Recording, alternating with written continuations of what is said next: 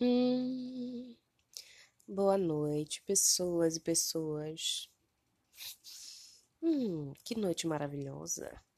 Hoje é um dia incrível para mim. Então, gente, é, eu gostaria muito, muito de conversar com vocês a respeito de algumas coisas que eu tenho, que eu tenho visto no, no Instagram.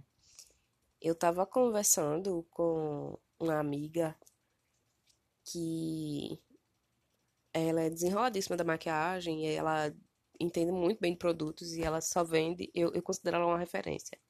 Ela só vende produtos que ela realmente considera que são bons. Isso é maravilhoso. Então, assim, é, eu não vou pegar porcaria para vender, sabendo que vai te fazer mal, fazer mal para meu cliente, meu cliente não vai voltar depois. Isso é importantíssimo, gente, importantíssimo. Eu tava é, vendo Eu tava vendo no Instagram de uma blogueira que ela tava ensinando a fazer sombra verde misturado com pigmento pra. Meu Deus, fica até complicado descrever isso. Minha gente, não repitam isso em casa, por favor. Ela tava usando sombra verde para pigmentar a olheira, para depois passar o corretivo por cima, para depois fazer não sei o que lá base, corretivo, ou seja, uma camada do caramba. Aí eu disse, fulana, tu acha que essa pessoa, tu acha que essa pessoa tem, tem algum curso, já fez algum curso de maquiagem na vida dela? Porque eu acho que não, velho, porque se você entende o mínimo de, de, de pele, o mínimo da pele do outro, você vai ter um pouquinho de empatia e pensar, poxa, o que é que, o que, é que acontece com a minha pele se eu fizer isso daqui? Se uma pessoa, um adolescente que está em fase acneica ou uma pessoa que tem a pele difícil de cuidar, diferente da minha, que tem a pele maravilhosa porque eu faço botox. É, então, essa pessoa que tem a pele difícil de cuidar, ela. Boa reflexão, né? Faço botox. Essa pessoa que tem a pele difícil de cuidar, às vezes ela é uma adolescente, pessoa influenciável de qualquer idade que seja, que vai lá e vai copiar aquilo. Aí vai lá, criança, adolescente, no dia da escola. Ah, vou pra escola, vou colocar a porra da sombra verde aqui. Minha gente, beleza. Você vai tacar uma, uma pá de base, tacar uma pá de corretivo, mais claro, porque a olheira ficou verde, né? Que não tem o menor sentido, num ponto de vista de nenhum.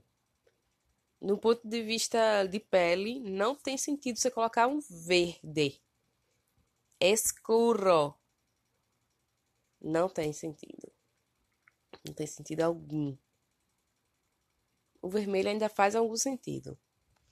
Mas o verde minha gente, não tem o mínimo sentido, não tem um pingo de sentido em questão de colorimetria. Você colocar um verde no olheira. Aí vamos lá.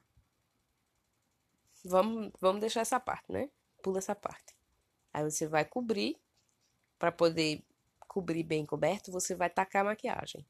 Isso já vai fazer o que? Já vai entupir os seus poros. E provavelmente você vai passar muito tempo. Só que como você passou um produto em pó antes, Aí é que, seu, que, que seu, sua pele não vai transpirar mesmo, meu amigo. Minha amiga. Meu amigo, minha amiga, maquiadora, maquiador, maquiante, pessoa que gosta de maquiagem. Não faça isso com a sua vida, não faça isso com a sua pele. É sério. Conselho de pessoa que sabe do que tá falando. E olha que eu nunca passei essa merda vez na minha cara. Mas assim, minha gente. Real aqui, real oficial. Você vai pegar. Desculpa aí que eu tô a bagaceira tá certa aí. Ao invés de você fazer isso, você precisa simplesmente é, focar em tratar a cor da sua olheira. Ou simplesmente, se você não quer tratar, tá tudo bem. Procure um corretivo que seja da cor próximo da sua olheira, próximo da sua pele para que não tenha um destaque maior. vai ficar meio ridículo. Mas vamos lá. É... Acho que eu já citei dois pontos. Vamos, vamos tentar ir para o terceiro ponto. Terceiro ponto de por que não fazer loucuras que a gente vê no Instagram. Além dessa pessoa ter uma pele maravilhosa, fácil de higienizar, ela não é uma pessoa influenciável, ela é uma pessoa que influencia. Ela devia ter um mínimo de consciência de, de não fazer esse tipo de coisa, de dar dicas boas.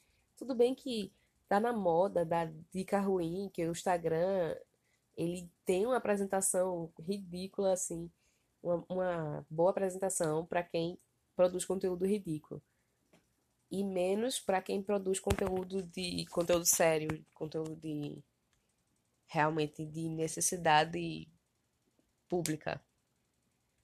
Mas assim, vamos voltar para o perfil da pessoa adolescente que tem pele acneica e tem pele, tem pele oleosa e bota base pra caramba e vai pra escola. E chega no final do dia em casa tá com a base toda transpirada, toda oleosa, porque a oleosidade é uma forma da sua pele dizer que ela não tá conseguindo respirar direito. então, vamos lá, né? Aí você taca óleo na sua cara, porque vai ser óleo, não vai ser transpiração. Ela não vai estar tá transpirando.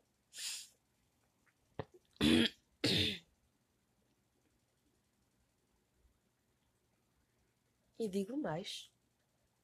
Além de chegar com a cara oleosa da escola, ela vai chegar também com a cara meio verde e se achando ridícula. Isso já faz mal para a autoestima, que já é uma merda. A autoestima é ruim, aí você junta pele oleosa, pele acneica, que autoestima ruim, que já piora a situação da acne. Velho, o que não falta é coisa ruim nessa dica. O que não falta é coisa ruim nessa dica dessa blogueira, gente. Por favor, tenham consciência. Não, ficam, não fiquem seguindo dica de blogueira, não. Siga dica de, de profissionais responsáveis. Siga dica de profissionais que têm experiência, que sabem o que estão fazendo. Porque, gente, sigam pessoas que, que se pareçam com o seu perfil. Se você tem pele acneica, procure seguir alguém que, que fale sobre isso, sobre pele acneica se você tem uma dificuldade de matemática, procure seguir alguém que fala sobre, sobre o estudo da matemática, sabe? Para que isso te fortaleça, ao invés de te enfraquecer. Mas você vai seguir pessoas que sejam referência, que sejam profissionais, que sejam pessoas responsáveis nas informações que estão passando. Porque isso é muito sério. Isso é muito sério, pode causar um problema de saúde pública. Então é isso, é essa reflexão que eu gostaria de deixar aqui para vocês hoje.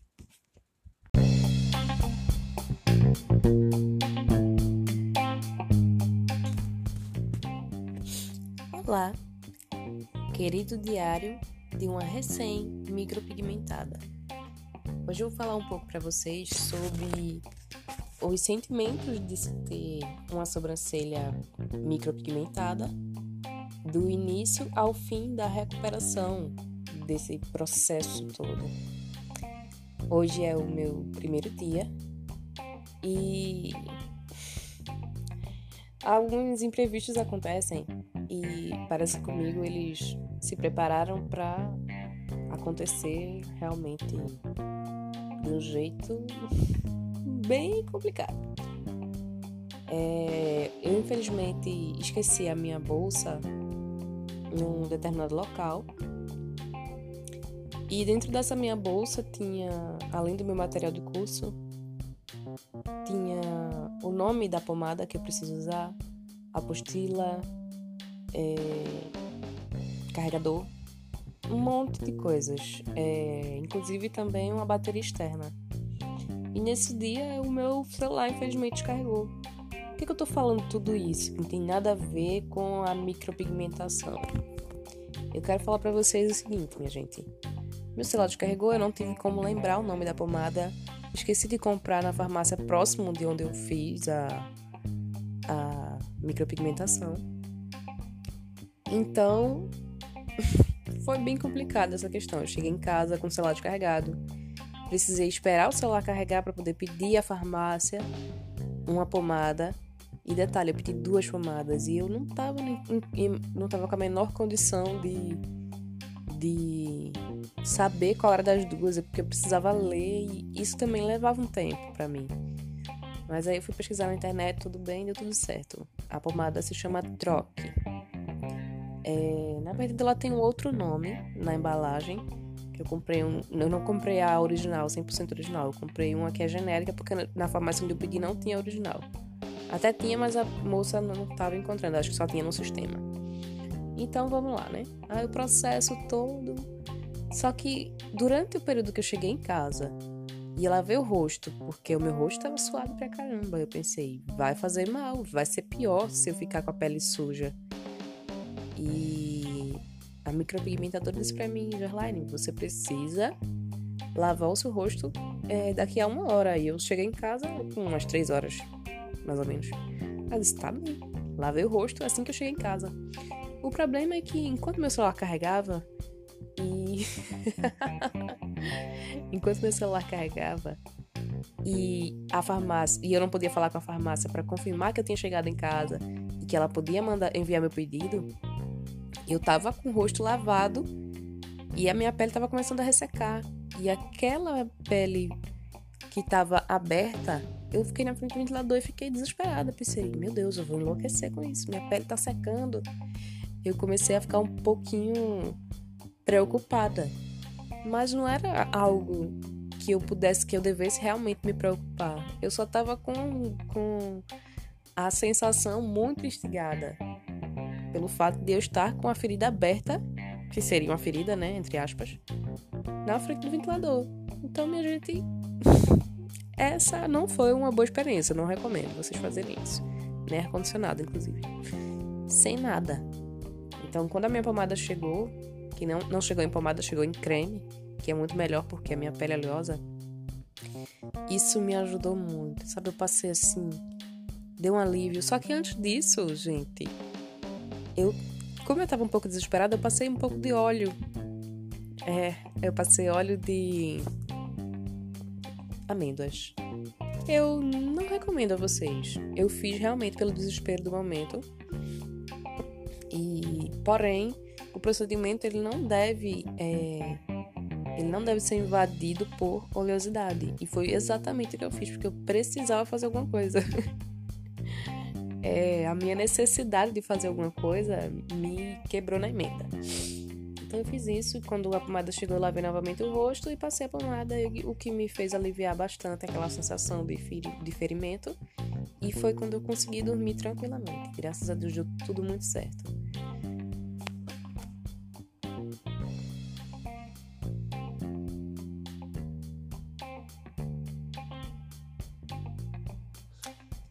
querido diário de micropigmentada. Hoje é o meu segundo dia. Eu. eu tô me olhando no espelho e tô pensando: caramba, como tá bonito. Mas ao mesmo tempo eu tô aqui me analisando. Esse fio aqui era pra estar tá mais pra cá. Esse fio aqui podia ser maior. E eu não me dei conta de que, na verdade, esses fios ainda não são os fios definitivos.